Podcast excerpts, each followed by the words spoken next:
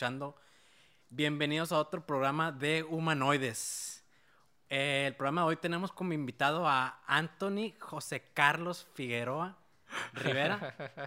Rivera Figueroa. Rivera Figueroa. ¿Cómo estás, Anthony? Muy bien. Mejor Muy- conocido para la banda como Anthony Rivera, ¿eh? pues muy bien, muchas gracias por invitarme. No, gracias Qué por venir. Anthony. Por poder estar aquí con ustedes. Cuéntanos, Andy. Anthony, perdón. Ya estoy- me estoy dando mi nombre a ti. Este, cuéntanos, este, ¿cómo has estado? Pues muy bien, la neta, eh, pues muy activo. Eh, de hecho, creo que cada vez tengo más trabajo, pero muy feliz. eh, con un chingo de proyectos, con un montón de personas que la neta, eh, pues entre más proyectos tengo, más personas me toca conocer y más personas se quieren unir a mi equipo. Y eso me hace sentir como muy chilo, la neta, muy Sí. agradecido. Bueno, Anthony, tú eres un diseñador de modas eh, y me estabas comentando ahorita también, eres... Me comentaste ahorita que... Ah, sí, soy también trabajador social, eh, pues por así decirlo. Estudié la carrera de trabajo social hace ya creo que cuatro años. En realidad no terminé la escuela porque pues en, entre el transcurso en que yo estudiaba y iba como avanzando otros años, eh, me tocaba eh, pues como nuevas experiencias en la moda, ¿no?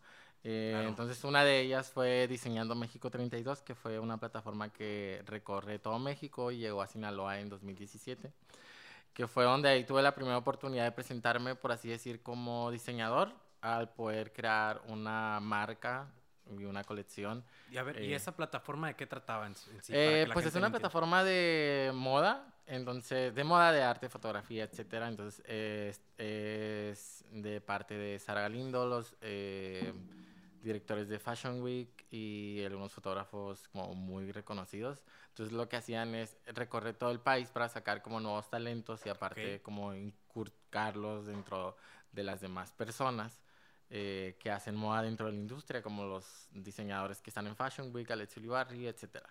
Entonces, esta plataforma viene a Sinaloa y yo casualmente antes de, de dedicarme a, a la moda, pues hacía estilismo, por así decir, no, no era marca, no cosía, ni Ok. siquiera sabía coser. Entonces, eh, pues me llegó la oportunidad de poder crear como una colección, pero eh, no, no, nunca lo había hecho antes. Entonces, eh, pues dentro de esta plataforma eh, me dieron la oportunidad y pues justo de ahí es donde nace todo. Ahí es cuando te catapultas como Sí, diseñador. Sí, total. De hecho, justo el evento fue como marca de hace tres años, porque en noviembre del 2017 fue cuando creé mi primer colección y ahí pues me di a conocer como marca.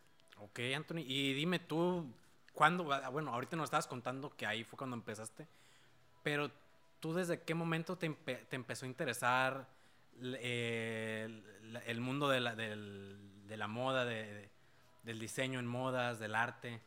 Pues lo más loco es que siempre tuve como un acercamiento a la moda, por así decir, a la costura, etcétera, porque vengo de familia que pues casualmente se dedica a eso, ¿no? Tías, abuelas, primas, etcétera. Entonces mi mamá, eh, una de sus tantas profesiones en algún tiempo estudió alta costura y yo Ok. recuerdo que la miraba eh, pues coser en la noche eh, o en algún tiempo empecé a aprender sobre telas, eh, sobre pues, patrones, etcétera, porque pues eh, yo me encargaba de ir por telas, entonces me acuerdo que me gustaba ir como que a buscar telas y, y de una tenía como que esa mañita de, de donde sea, o sea, hasta las personas agarrar la tela Estar y ahí tocarlas. la textura. Siempre, siempre. Entonces aprendí mucho de texturas, de Oye. caídas, de, de telas, etcétera.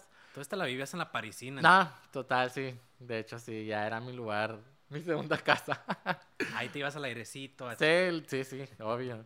No, pero de hecho justamente ahí fue donde tuve mi primer acercamiento, pero sabía que me interesaba y de hecho creo que en algún momento mi mamá me decía, yo estaba en la prepa y creo que ya iba a salir. Y me dice, te voy a meter a estudiar modas. Ah, ok. O sea, entonces siempre hubo un apoyo así de, oye, ¿quieres Pues en ese aquí? momento mi mamá me decía como de que te voy a meter a estudiar modas y decía, ay, Nel, o sea, mamá muy de hambre, me acuerdo que eso creía. Porque esa era mi mente, ¿no? De, ese niño, pues era un niño, la neta. Entonces la- yo pues no salía mucho, era una persona que pues ni siquiera tenía tantos amigos y, y pues solamente pues decía moda, o sea, ¿cómo voy a hacer moda? Si estoy en Culiacán y ¿qué voy a hacer con eso? Pues entonces eh, sabía que me gustaba hacer moda, pero no me gustaba lo que mi mamá hacía, ¿sabes? Es como decía, no quiero dedicarme a hacer vestidos, pues, ¿sabes? Ok. Como... Y ya prácticamente ahí, pues, elegí como una mala decisión, pero no creo que fue, que fue mala, la neta sí me ayudó. Eh, pues entré a estudiar trabajo social porque pues no sabía qué estudiar y pues según yo era muy fácil, etcétera. Entonces, pues prácticamente ahí, ahí fue mi acercamiento.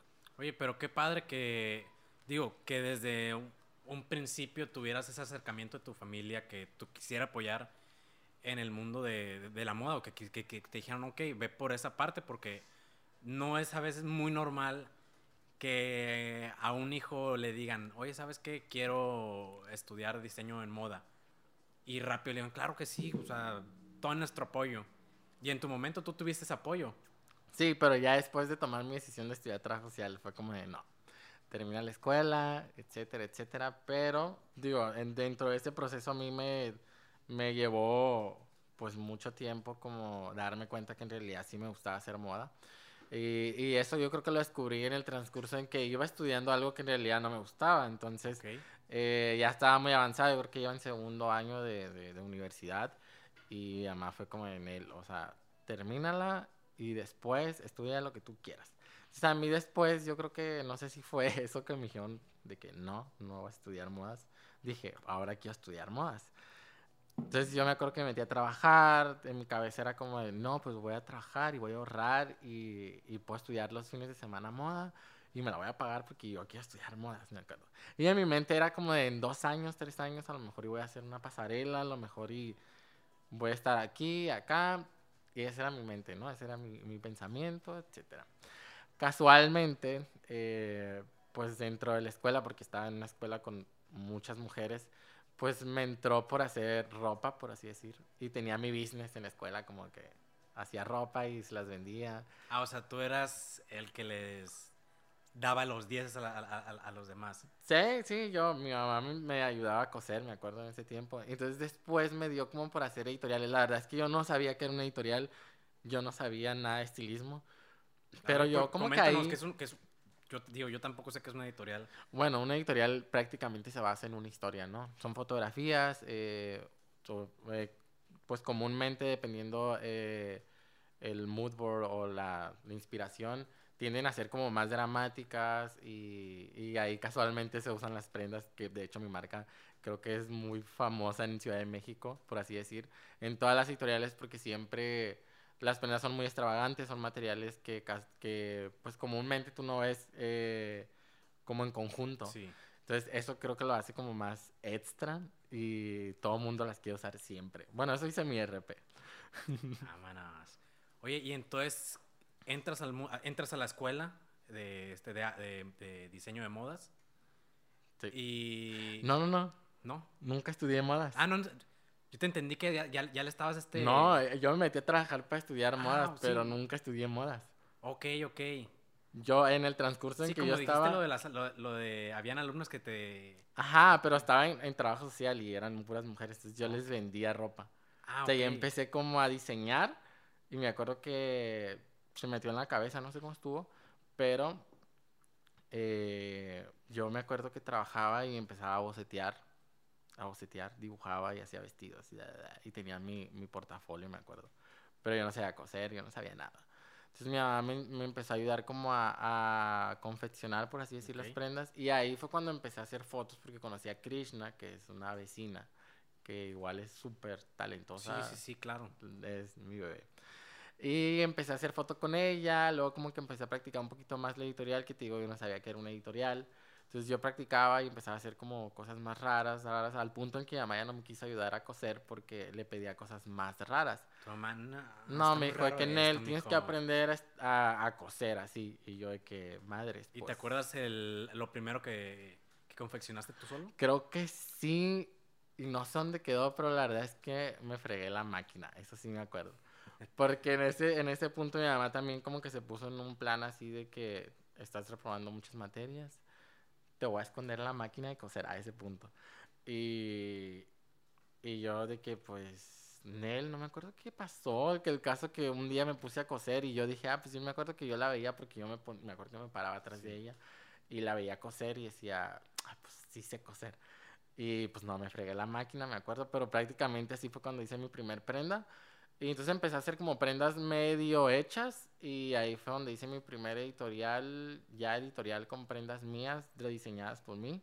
Ok. Porque pues en ese momento creo que yo no tenía ni apoyo de, de tiendas o lugares donde yo pueda sacar. Y la neta es una experiencia muy chila que la neta eh, me acuerdo y, y digo, no mames, o sea, qué chilo, de dónde sacaba todo, de dónde podía hacer todo. Y yo creo que eso, eh, eso inspira mucho. Sí. Oye, y estabas diciendo ahorita que no tienes el apoyo y de, de, de, de tiendas. ¿Cómo se consigue ese apoyo o mucha gente cómo empieza en esto? Pues creo que más bien de esto se trata de tocar puertas Sí. siempre. O sea, la neta yo creo que tuve mi primera editorial impresa porque yo le hablaba a los stylists y le decía, oye, yo, yo tengo, un, tengo ropa, soy diseñador. Ok. Según yo era diseñador. Y, ah, no, sí, mándame tu book. Y yo, ah, ah, sí, ni sabía que era un book. Y le mandaba fotos y me acuerdo que tuve mi primera editorial, DNA, muy chila, amo esa revista. Y, y así, yo así, así Sí, fui, así puertas. fue. Yo sí fue como de, hey, yo hago esto, me acuerdo. Ah, sí, Nayeli de Alba, eh, Smile with Style, ah, stylist muy famosa, que me metió en un montón de editoriales y que justamente de hecho de Diseñando México 32, eh, pues obviamente tienes una exposición muy, muy grande. Sí. Entonces de ahí como que también a ellos les llamó mucho la atención como eh, las prendas porque tenían como pues una identidad visual diferente más bien a todo lo que ellos están acostumbrados a ver en todas las, las marcas mexicanas. Sí. Entonces de ellos de que no, te queremos llevar a Fashion Week y no, de que va a estar aquí, bla, bla, bla. Me acuerdo que mi primer colección vendí en Nueva York. O sea, Mandé- fue un salto de... O sea, fue un salto Sí. muy grande, rápido. Yo nunca había hecho una pasarela, yo nada, o sea, yo creo que estaba en la pasarela y ni siquiera tenía o estaba consciente de dónde estaba, pues. O sea, entonces... eh, hiciste tu... pri- eh, mandaste tus primeros... Sí, pues Eh. es que la, la, la- el concurso se trataba justamente de eso, ¿no? Viene a Sinaloa, entonces hacen una convocatoria, concursé contra 600 diseñadores, me pidieron 12 looks en boceto Ok. y ahí elegían un ganador, ¿no? Elegían un ganador y yo de que pues sí, te lo hago, la neta ni sabía que era- o cómo se hace una colección, pero me acuerdo que le hablé a amigos que estudiaban más y le dije, oye, dime cómo se hace una colección en un fin de semana, así, un fin de semana. Y un amigo de que, "Ey, enséñame a dibujar. Ah, sí, no dormí, me acuerdo, investigué, hice un book, hice una colección, o sea, no, la verdad es que no me acuerdo cómo le hice, Sí. pero mandé mi propuesta el último día, casi a última hora, y, y ya, así quedó. Entonces, de que un día yo estaba de que fui a trabajar, todo bien, ni me acordaba. Y obviamente, pues estaba emocionado porque cuando a mí me habló la plataforma, la verdad es que ni siquiera sabía el alcance que tenía. Y después miré, me acuerdo la, la plataforma y dije, en él, o sea, ¿qué voy a ganar yo esto? O sea, Sí. yo ni diseñador soy, pues. Entonces, pues ya me hablan, me acuerdo que iba subiendo el camión. Y de que me, me habla alguien de Ciudad de México y digo, ay, ¿quién es? Y era bien tarde y aquí. Oye, pues ganaste, te vamos a dar 30 mil pesos. Y yo, ah. En ese momento dijiste, la máquina Que de no coser que le- mames, que el camión. La máquina de coser que le descompuso a mi mamá le compró otra. Entonces, de que ya me habla Sara Galindo, fue mi mentora, me manda a Ciudad de México. Yo nunca había ido a Ciudad de México, me acuerdo. Y se mi mamá de que, no, ¿qué vas a hacer allá tú solo? Yo de que, no sé, me fui a México. Y luego me pone a Chris Goyri de mentor, que es un diseñador muy famoso, muy bueno. Y, y ya, o sea, ya de ahí, de ahí, yo creo que duré meses sin dormir. Eh, el proceso, la verdad es que sí fue muy cansado, muy estresante, porque pues yo nunca había hecho una colección, yo no sabía coser, de hecho, Ok. algunas prendas que, esa prenda creo que está en Londres, literal lloré cuando la estaba cosiendo porque ya, no tenía tiempo, la máquina no cosía el material, no, horrible, estaba muy estresado. Pero creo que, o sea, hoy me doy cuenta que la verdad me dejó una enseñanza muy, muy grande a mí después de eso. Yo puedo hacer una pasarela así con los ojos cerrados, hacer una campaña, hacer lo que sea. Y la neta sí, sí estuvo muy chilo. Bueno, pues qué padre, porque como tú lo estás diciendo, fue una cosa de un día estar aquí en Culiacán, al, eh, descomponiendo la máquina de coser de tu mamá, al otro día tener eh, una prenda tuya en Londres. tener una prenda tuya en Londres, tener Justo. pasarela en DF, en Nueva York. Sí, sí, pues de hecho esa primer, esa primer colección eh, vendí en Nueva York, se fue a París, estuvo en Londres y en Tokio. Entonces Sí, de ahí sea- empecé a tener portadas, covers, Marie Claire, Elle, Vogue, mil revistas más. Y estuvo muy loco porque después de eso eh, empecé a estar en muchas plataformas. Digo, yo la verdad es que no tenía ni idea del alcance que iba a tener. Y justo otros diseñadores y personas que han estado en esa plataforma, pues ni siquiera lograron hacer ni una cuarta parte, pues, porque Ok. no sé qué pasó ahí, pero pues yo creo que tiene mucho que ver en cómo te mueves, más bien. Sí. Y pues sí, generé contactos y, y de ahí yo creo que todo fluyó muchísimo. Y hasta este punto, hace tres años, todavía salen y salen y salen y más proyectos y más personas que quieren unir y quieren hacer como un montón de cosas con la marca. Oye, ¿y de dónde viene tu, de tu proceso creativo? ¿En qué momento dices, ay, ok, quiero crear esto y lo voy a generar ahorita? Eh, pues creo que soy una persona muy espontánea, la verdad es que no es como que tengo un ritual, un proceso, pero eh, básicamente yo fluyo. O sea, yo puedo estar aquí, me puedo inspirar una persona, me puede inspirar un color, material, etcétera. Yo creo que soy como muy flexible en esas cosas. Eh, la verdad es que yo a, a veces puedo crear y hacer cosas con materiales y no sé, cosas que yo creo que nunca te imaginarías. Y eso es lo que me gusta de mi proceso porque en realidad es en el momento, pues yo soy espontáneo. Ok. Entonces, así es una cosa de veo. Soy muy visual, yo creo que soy una persona muy visual, la verdad. O sea, creo que hasta mi Instagram está como a los colores como que bien acomodados según yo, porque sí me genera tic, de verdad es que soy muy así, de que todo tiene que estar como visualmente bien, porque soy una persona Sí, sí, visual. Y en esa parte del proceso creativo, ¿no cre- ¿tú no sigues tendencias o en la Mm. parte de- de- de- de- de- del, mundo, del mundo del arte? ¿Sabes Del- qué? En realidad nunca me acostumbré tanto a ver, leer revistas, digo, me gustan mucho y tengo varias, pero mm, nunca fui una persona que leyera a lo mejor. Y yo creo que muchas de las cosas que he hecho sí, sí vienen mucho de mi cabeza. Sí me gusta mucho ver, yo tengo mi, mi, mi Instagram, obviamente pues mis fotos que me inspiran, porque pues Instagram lo uso por ah, inspiración, la verdad, no lo uso para nada más. Y, y pues sí, yo creo que es un conjunto de todo, ¿no? O sea, todos somos miméticos a- al momento de inspirarnos, pero lo chilo es como saber cómo tomar eso y convertirlo en algo que es solo tuyo, ¿sabes? Que es algo que a veces me preguntan, ¿y cómo es la identidad visual de tu marca? ¿Y cómo logras como ser fiel a tu, a tu visión? Y la, la. Yo creo que eh, es básicamente cómo poder unir todas esas cosas y poder tú hacer que esas, esa cosa que vas a hacer te defina el resto. O sea, yo creo que Claro. desde ese momento en el que sabes quién eres y qué hiciste, ahí lo hiciste. Ah, qué padre.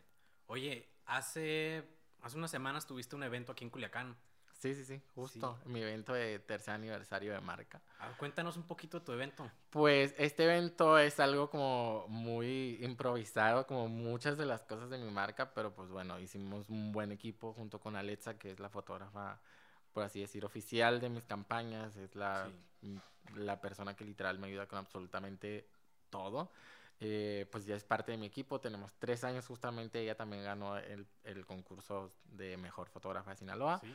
Y, y pues es un boom, o sea, los dos somos muy creativos. Yo puedo hacer, tener una idea y ella me ayuda a aterrizarla y conocimos a dos personas que tenían un espacio y todo salió así de que hay que hacerlo. Ok, ok. Obviamente tuvimos un proceso de meses en el que, este- en el que estábamos como en un proceso creativo y pues sí, al final sí salió y pues creo que estuvo muy chilo. Sí, de hecho estuve yo ahí en el, en el evento. Ah. Fíjate, una de las prendas que en mi parecer fue de mis favoritas fueron unas botas. Mm, Unas botas que eh, tenían unos grabados con, con- con- pintura. Ah, sí, justo, ese era el área sustentable. Porque tengo una colaboración con una amiga que tiene un bazar de piezas vintage. Entonces lo que yo hago ahí es intervenir los zapatos y crear, por así decir, un zapato nuevo. O sea, Le de estamos lo- dando segunda vida, entonces... Sí, o sea, de un zapato que ya no, Sí, Ya, sí, viejo, un literal, de bazar. Crear un nuevo modelo. Uno nuevo, sí. Los transformo, los intervengo, los pinto, les pongo peluche, etcétera. Y esa fue como una cápsula que saqué en mi colección pasada de 2020 primavera, o de otoño-invierno, perdón. Y pues zapatos ahí quedaron. Digo, ya estuvieron en muchas editoriales. Creo que estuve en Cosmo Arabia. Cosmo Arabia estuvieron Ok. los zapatos. Y, y sí, es algo de las ideas loquitas como la bolsa de Apple, etcétera, etcétera. Sí, no, estuvo muy, de hecho, a mí me gustó mucho el evento. Se me Ah, hizo no, algo que a veces no, no, no ves tan seguido aquí en Culiacán. Ah, pues es la idea, ¿no? De hecho, también en, en- entre las plataformas y las personas en las que he trabajado en Ciudad de México y así, es como que me dices, es que creo que ni siquiera en México lo hace alguien. Y no, menos cuando me pregunta qué es, eh, no sé, la editora de Harper's, de que, oye, ¿dónde eres? Ah, de Culiacán. Ah, neta, eres de ahí.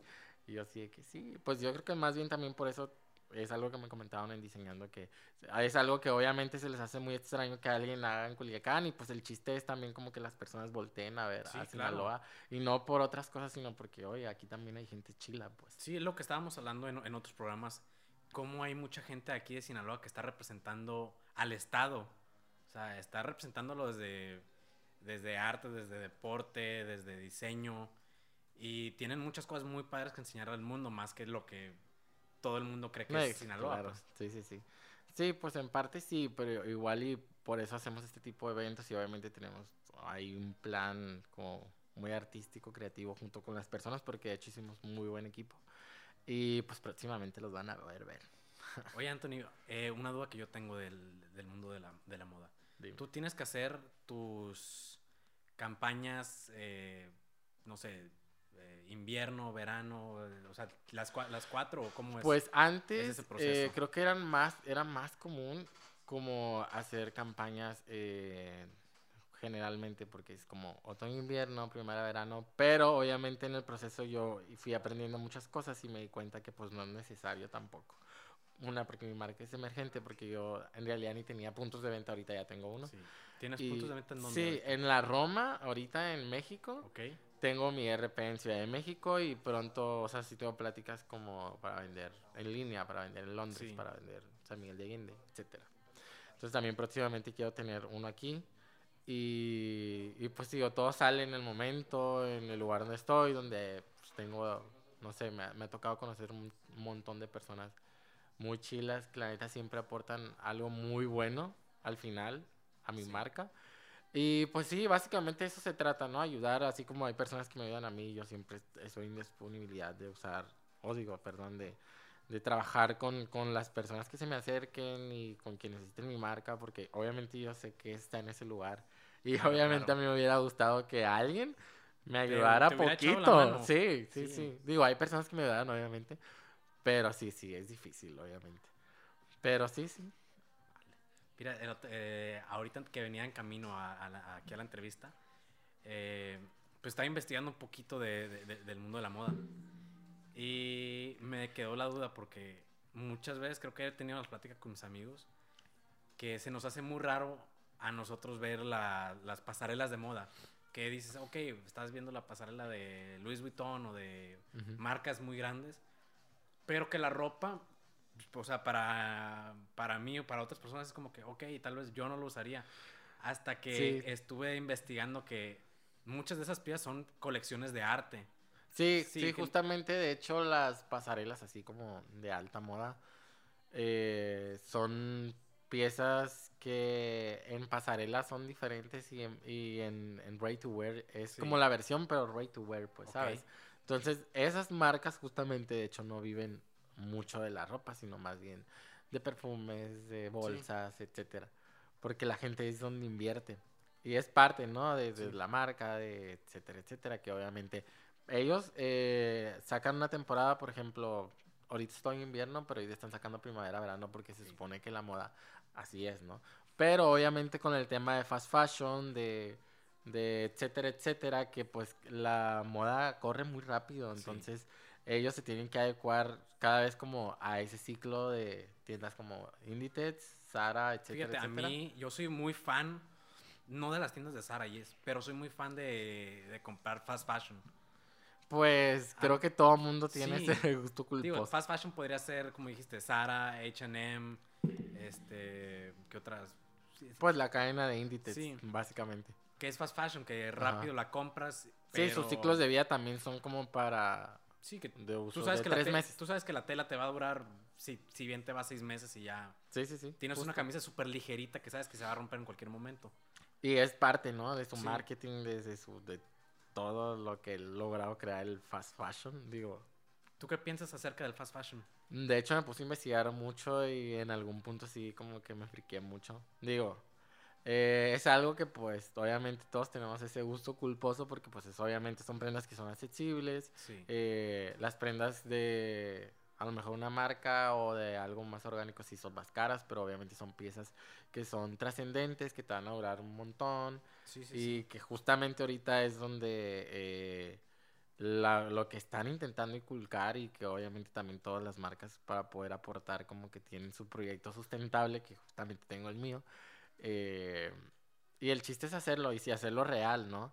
Eh, pues obviamente estas cadenas pues venden mucho, entonces como te generan ese, esa idea de que tú tienes que estar consumiendo y, y, y Pues es- vistiendo y comprando cada semana, porque cada semana lanzan una colección nueva y luego generas, pues no sé, es el consumismo, el mismo Y al último consumismo. tienen, ahora sí están generando colecciones de con, con gamas altas, ¿no? O sea, Sí, sí, justo, pues la tirada, ¿no? O Sí. sea, a veces hay personas que en realidad, o sea, tú fuiste a Zara a comprar una semana y a la siguiente semana vas porque quieres buscar nuevo y nunca te pusiste lo que tenías en el Sí. closet y ahí se te echó a perder y pues contaminas, etcétera, etcétera.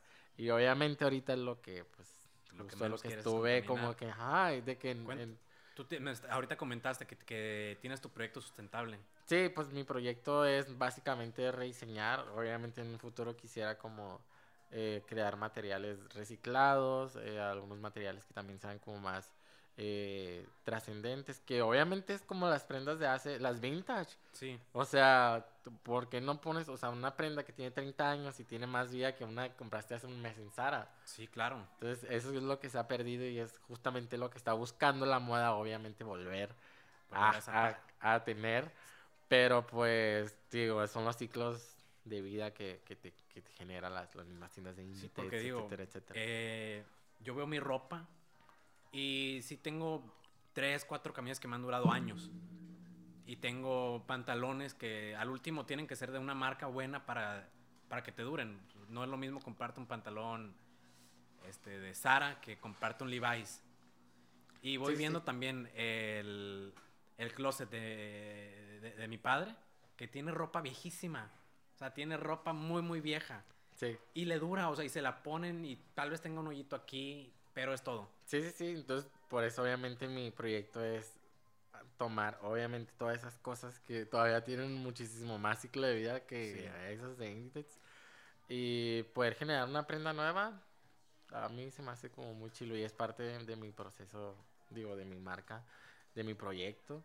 Y, y, pues próximamente planeo hacer como un evento o un proyecto dedicado solamente a eso porque la verdad es que sí me gusta mucho. Ok, ¿y qué materiales son los que se usan más o menos en tu... Pues en mis colecciones siempre, siempre, siempre es muy común ver tul, ¿Qué es el tul? plumas. El tul es como la gasita, es, es como el material este que es transparente. Ok, es el tul. Y siempre son piezas asimétricas. uh, Me gusta mucho el cuero, me gusta mucho materiales como cadenas, argollas, metal. Y yo creo que eso básicamente define mucho mi marca. ok. Entonces, eh, eh, nos comentas, este, tú trajiste aquí unas prendas. ¿Sí? A ver, vamos mostrándole a la gente.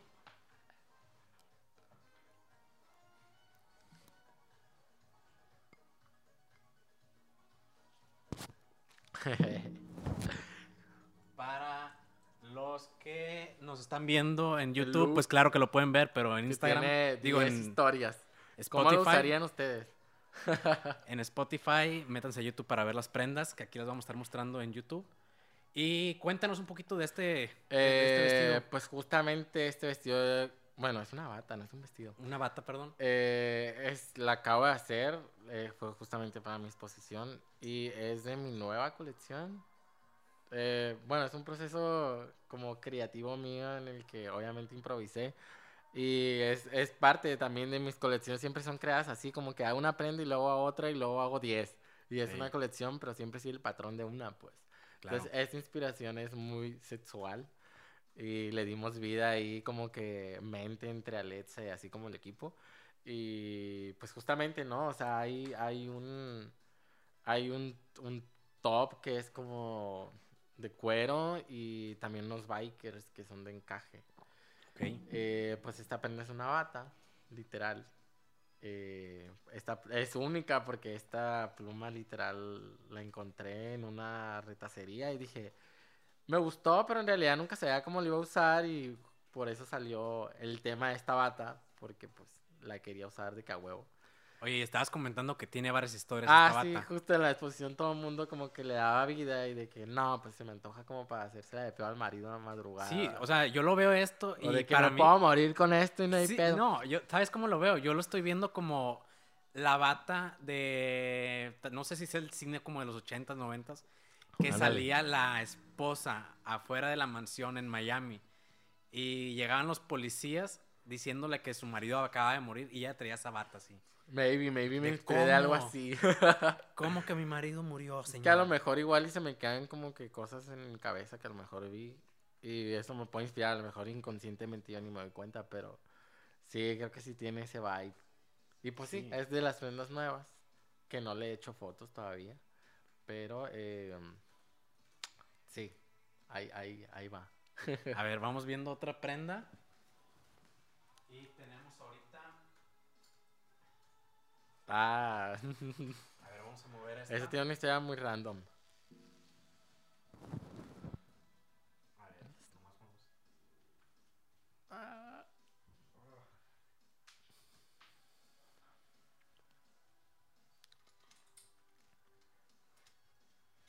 Ah, no quiere. Bueno, esta prenda tiene una historia muy random. Es de mi colección del año pasado, que es la que expuse en la Roma, en Ciudad de México. Y lo más loco es que eh, obviamente está en la ciudad donde obviamente fue un montón de gente de muchas partes del mundo. Y cuando tú estás en un lugar así, a lo mejor no te das cuenta de la exposición que tienes, pero recuerdo que habían personas, no sé, alguien que venía de Nueva York que me compró unos vestidos. Y bueno, ya, expuse, la, la, la, me acuerdo que fue en septiembre. Y hay una persona que me ayudó a maquilar esta prenda. Y recuerdo que dos meses después, creo, sí, era colección de primavera-verano de Versace. Y yo a veces no las veo, la verdad. O sea, siempre ando como que en mi rollo y es muy raro, ¿no? Sí veo, pero es raro que yo esté como que al pendiente. Entonces, eh, me habla y me dice como de, es tu, es tu top, así. Entonces me voy y me meto. Casualmente, Versace saca el mismo color, el mismo corte y el mismo corte de la manga. O sea, O sea, fue puede que dije, todo igualito. no lo puedo creer, o sea, Sí. ¿cómo, o sea, cómo puede ser? Te lo juro que era igual. Igual, igual, igual. Yo no sé si la neta es coincidencia o si la neta lo vio alguien. Pero, pues sí, es una historia muy random con ese top. Y, y a ver, y, y comenta, o sea, el- ¿esto lo mandas tú al DF? Sí, es que tengo RP. ¿Ok? Entonces él se encarga como de hacer préstamos editoriales donde las has usado como que Paticantú en sus conciertos, Mon Ok. Laferte, am, editoriales en Vogue, Elle, Cosmo, Harper's, Ok. eh, etcétera. Eh, DNA, DNA que me acaba de hacer una nota muy chila. Y que ellos usan mucho eh, mi, mi ropa porque pues la identidad visual de su marca va mucho Va muy ad hoc, pues. Sí, sí, sí, justo me acaban de hacer una entrevista que la neta yo creo que es la mejor que me han hecho en mi vida. Y está muy chila. Hasta ahorita, ¿eh? Hasta Ah, ahorita. Hasta ahorita. en impreso. Ah, bueno. Pero sí, es la historia de este top. Entonces, esta se... Podría decirse que la vio también con ojos muy bonitos, Versace. Sí, posiblemente sí, o la neta a lo mejor fue casualidad, no sé. Pero, eh, pues no sé, todavía como que me quedo pensando qué pudo haber sido. Vamos, va- a ver, voy a traer la otra prenda. ¿Cómo la ven?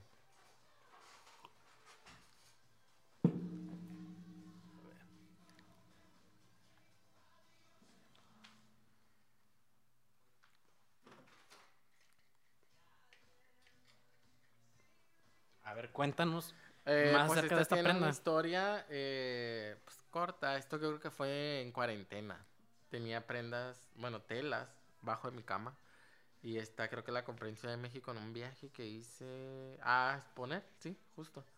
Y pues los materiales, la verdad es que como que batallaba y como que sentía que no podía hacer nada con ellos, pero ya en mi mismo trip, que en realidad no podía hacer nada porque no tenía dónde ir a comprar telas y ya no tenía materiales, empecé a hacer prendas. Porque pues estaba en De todo lo, de lo que día. tenías aún. Sí, sí, no, o sea, llegué a un punto en el que agarré una esponja que tenía mi mamá en el patio y una lata y yo hice un sombrero. Ok, Entonces, ok. de que me fui con una amiga, crucé la calle y hicimos unas fotos de que en el techo. Porque yo soy muy práctico, la verdad es que soy muy orgánico y muy casero ya para Y es lo, que, es lo que nos estabas comentando ahorita, o sea, son prendas muy diferentes a lo que Sí, estamos, caso- sí, sí, estamos sí, acostumbrados justo. a ver. Sí, justo. Por De la mezcla puede- de sí. materiales, ¿no? O sea, pues, ¿cómo te imaginas? Digo, sí, Sí, puedes salir a la calle, pero bueno, o sea, yo creo que no ves esto, ¿no? Claro. O los materiales. Y la neta, pues es la historia de este, ¿no? Fue como que más bien en una crisis existencial de Oye, cuarentena. Y dime, en la cuarentena, ¿cómo fue tu proceso creativo? ¿Qué... Pues creo que en realidad mm, fue muy bueno. Ahí Sí. me di cuenta del potencial y de la... Porque digo, en, el- en la cuarentena todos tuvimos, yo creo que tiempo de más para generar nuevas ideas, para pensar Sí. en qué queríamos hacer y en qué camino irnos. De hecho, yo creo que tenía mucho tiempo que no tenía tanto tiempo libre.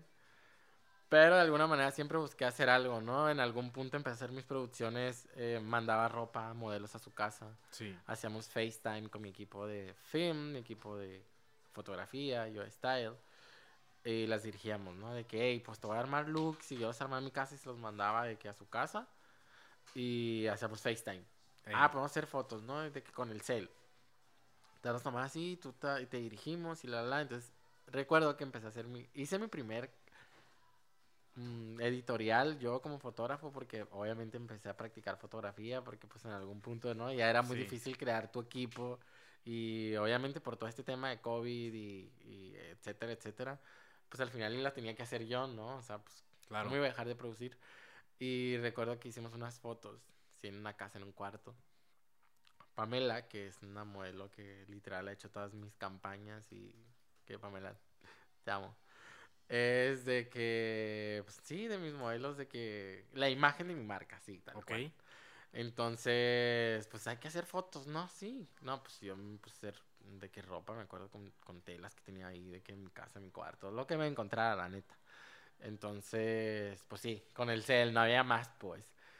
Y sí, me hicieron una nota en una revista, las mandamos a Miau Magazine y, y ahí de hecho me estaban preguntando sobre mi proceso creativo, pero es justamente eso, ¿no? O sea, cómo te puedes eh, eh, adaptar, porque obviamente de eso se trata, ¿no? El chiste es no dejar de crear. Sí, claro. Y, y ahí me di cuenta del potencial. Obviamente yo creo que también esas son pruebas, ¿no? Para que también te des cuenta de qué tanto puedes hacer y en realidad de darte cuenta que no necesitas mucho, ¿sabes? Entonces, creo que ahí empecé a generar un contenido más orgánico, más casero, de que me iba al parque, me llevaba un vestido y le tomaba una foto con el cel. O iba a la ley, o no sé, a un lugar, Sí. al súper, y en el estacionamiento tiraba un vestido y la tomaba con el cel, o la colgaba en un árbol, o le ponía un arete de lechuga a una amiga de que, no sé, etcétera. claro. Entonces de ahí empecé a generar contenido como más real y creo que la gente también como que se empezó a identificar más porque yo creo que... eh, Una la gente- conexión Ajá, con porque la gente me empezó a identificar más por las editoriales, pero pues mis fotos eran como más eh, irreal, por así decir, porque obviamente tú no sales a la calle con trenzas de 10 metros y con Sí. maquillaje, porque es parte, ¿no? De una editorial y obviamente el cliente de mi marca, pero eh, ahí yo creo que conecté más con las personas y obviamente más personas me empezaban a pedir más ropa. Y eso estuvo muy chilo. Yo creo que fue como un gran paso de mi marca y obviamente darme cuenta que pues no es necesario obviamente seguir como que el patrón que todo el mundo te va poniendo, pues y decir que tú tienes que sacar un- dos colecciones al año, porque esa era mi mente en algún tiempo. Claro. Y ya después como que empecé a crear cápsulas y ahorita yo la verdad es que no he sacado una colección nueva aparte de la del año pasado que creo que sí, no sé si hice pasarela, no, no hice pasarela, pero sí hice una campaña. Y ya no he hecho campañas como tal, hago editoriales, pero no, o sea, ya mi, la, mi marca la neta es muy inclusiva y ahorita yo hago producciones con mi cel. Ok. Así. O sea, ya estás metiendo todas las nuevas tecnologías. Sí, sí, sí, sí, no, no, budget, es, pues, es- es adaptarse, digo, Alexa me dio un, un montón, pero ya era la necesidad, ¿no? Como de, oye, pues la neta está cabrón y pues lo puedo hacer yo. Y así, así, así salió. Vámonos. Vamos viendo el otro vestido. Va.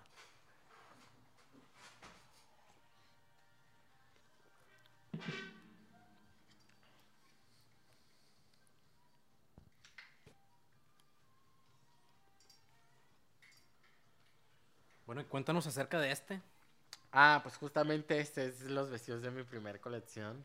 Esto fue lo primero que hiciste Sí, entonces. sí, fue mi primera colección con la que gané en Mazatlán, me acuerdo. Eh, Y aquí- Este tiene una historia muy loca también porque esta tela, me acuerdo que yo estaba en Ciudad de México y en mi mente también, pues nunca he hecho una colección y yo creía que iba a encontrar telas. Así dije que voy a hacer un diseño y allá en México va a estar la tela, porque voy a México. No, pues no, todo mal porque no Sí. había telas. Entonces sí me acuerdo que yo fui a buscar telas y veo esa tela, me acuerdo un día y me gustó. Pero, o sea, esta tela en realidad es forro de, de, de sastrería. Ok. Entonces yo estaba en una tienda y la miré y dije, ah, sí, está chila. Entonces de que entre tantas tiendas que hay en Ciudad de México y entre tantas cosas que yo miré y que en realidad no me daban pues para mis Claro. diseños. O sea, se Pues puede yo- decir que es más fácil encontrar las telas a- afuera del DF para lo que tú estás buscando. Eh, no, es que mi idea era muy errónea. O sea, primero tengo que ver las telas y después tengo que... Y luego buscar el diseño. Sí, porque yo no sabía. Entonces, eh, pues ya me quedé con la idea de que había visto esa tela, pero se me perdió. Tres días la busqué, no la encontré. El último día tenía de que, que comprarla porque pues me Sí. faltaba la tela. Y recuerdo que pues iba corriendo, ¿no? Con los rollos, me acuerdo. Y casualmente me la encontré porque faltaba una hora para cerrar. Y la compré y todo, la, la, la. Entonces, este, este vestido, eh, pues es el único que me queda, creo. Sí, es el único que me queda de mi colección de, de Diseñando México 32.